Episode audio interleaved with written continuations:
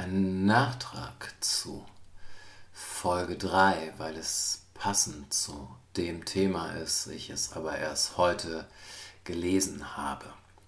Der Kölner Kulturrat, was ein eingetragener Verein einfach ist, äh, ruft zu Spenden auf, da sich Kölner Künstlerinnen und Künstler in Not befinden. Wörtlich heißt es da, diese Situation sei entstanden, weil der Notfallfonds des Landes Nordrhein-Westfalen bereits aufgebraucht ist, die Stadt, die Mittel der Stadt Köln begrenzt sind und viele Künstlerinnen und Künstler auch von anderer Stelle keine Hilfen bekommen können. Und das ist soweit richtig. Dieser Notfallfonds war sehr schnell aufgebraucht und ähm, das war's. Quasi. Dann kannst du, ich will gar nicht in die Details gehen, mit dieser Solo-Selbstständigen Hilfe und so weiter. Aber wir haben hier die Situation, jemand sagt, okay, wir übernehmen Verantwortung für diese Künstler und sagt dann, äh, ups, Geld ist alle, wir können nicht mehr. Äh, die Verantwortung, die wir übernehmen, ist so ein bisschen wie Klopapier im Supermarkt. Du gehst hin, es ist Welt ist da und dann wollen alle was haben und dann ist keins mehr da. Und dann musst du halt zusehen, wie du zurechtkommst. Du wirst der Verantwortung, die du übernommen hast, nicht gerecht, offensichtlich. Nun kann man sagen, ja, aber die Gelder sind nun mal alle. Aber so, das ist ja nicht mein Problem, dass ich zum Beispiel persönlich mich zwei Tage später beworben habe als irgendjemand anders.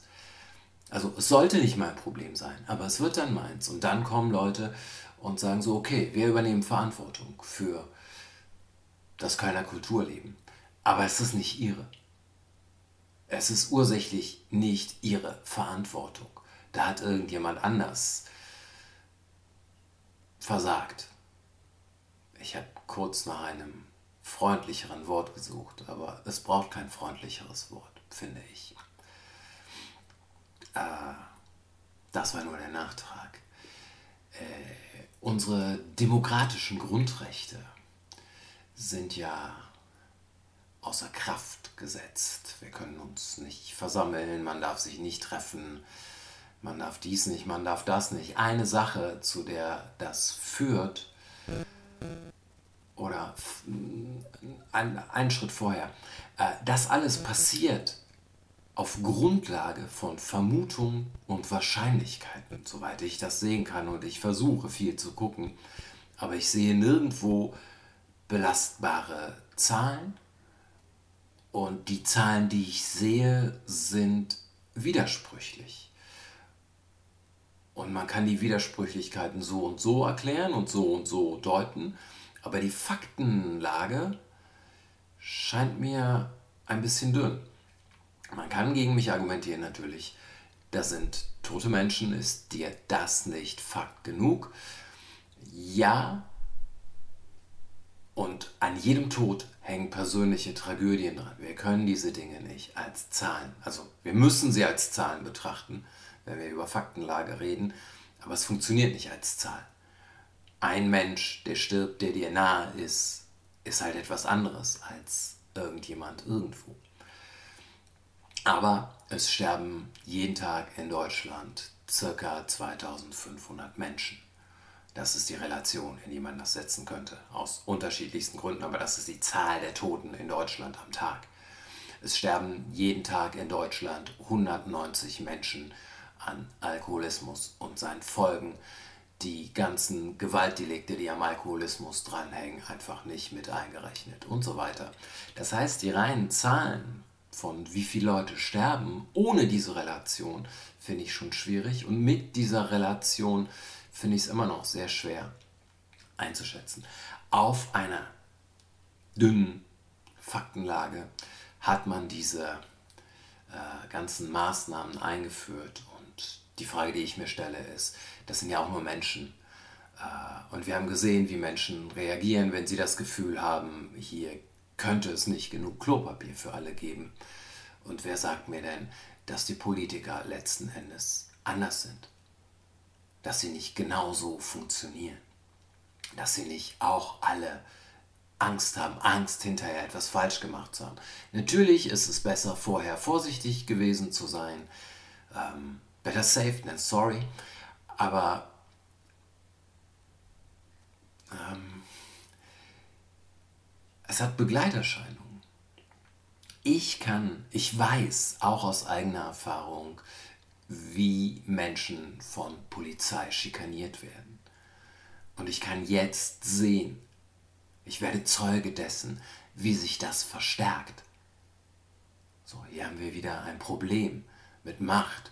Und man könnte sagen, ja, aber das ist ein relativ kleiner Preis, den man da zahlt. Aber den zahlen die Leute, die ihn sowieso schon gezahlt haben. Immer. Und zwar für nichts.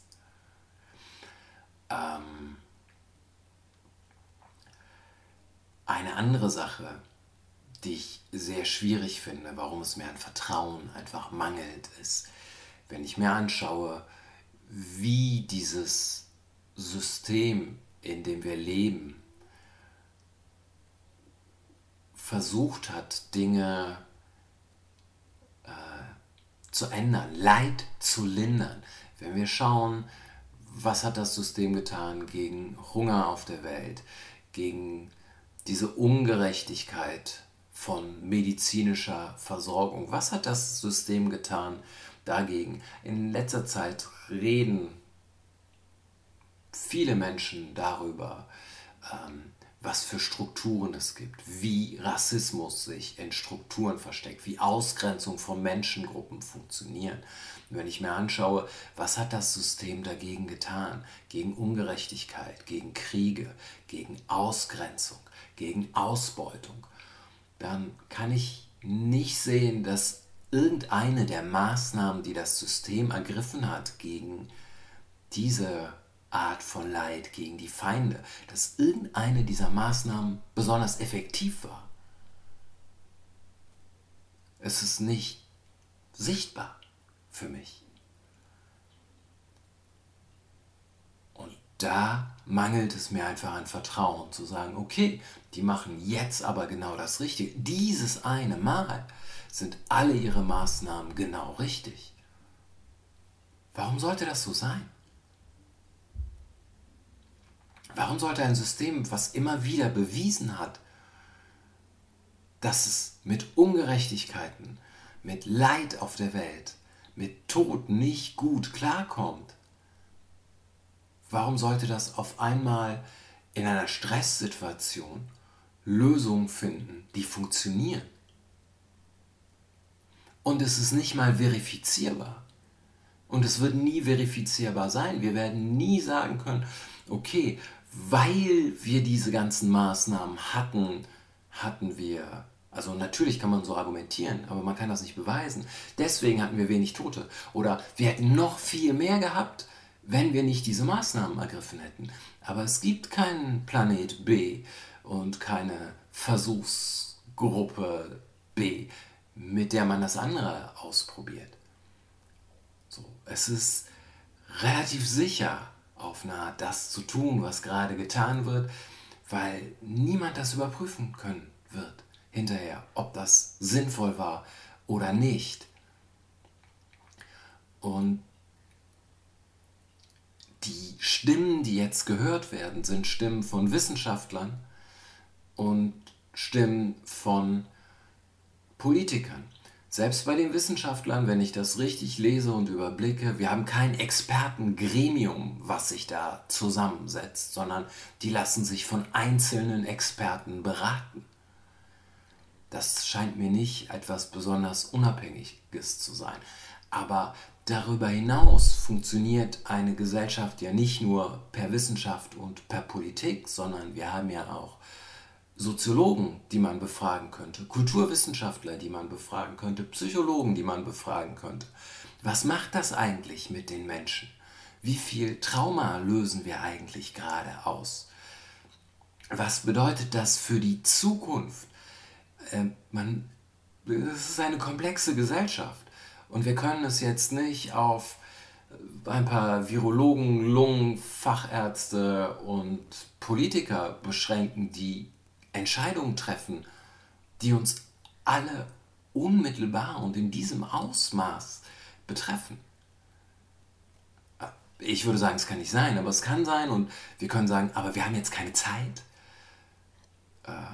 Aber spätestens jetzt, nach ein paar Wochen, wäre doch der Zeitpunkt nicht der Lockerung. Ich sage ja, wie gesagt, ich sage gar nicht, dass alles falsch ist.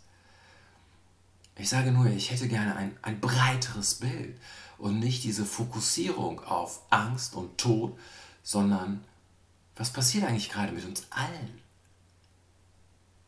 Und wollen wir das? Und wollen wir teilhaben? Wollen wir mitsprechen dürfen? Ich für meinen Teil? Ja, ich will. Das ist meine Art. Viel mehr kann ich nicht.